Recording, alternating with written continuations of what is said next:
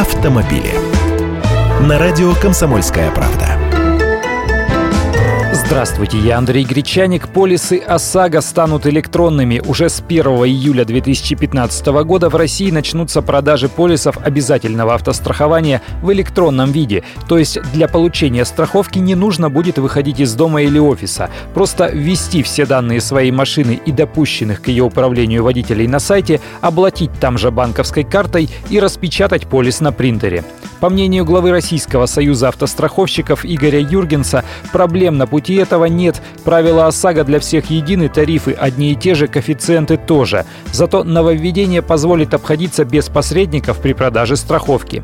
Единственная загвоздка – специальный бланк. Сейчас полис ОСАГО должен быть распечатан только на специальном листе, у него несколько степеней защиты. И водитель обязан показывать полис инспектору ГИБДД в числе трех обязательных документов.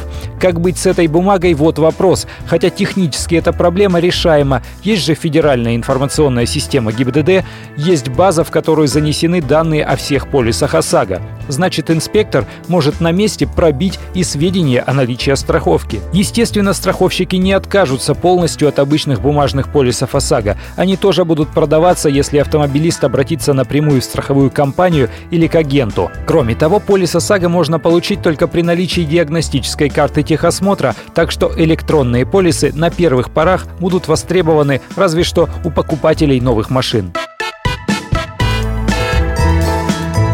Автомобили.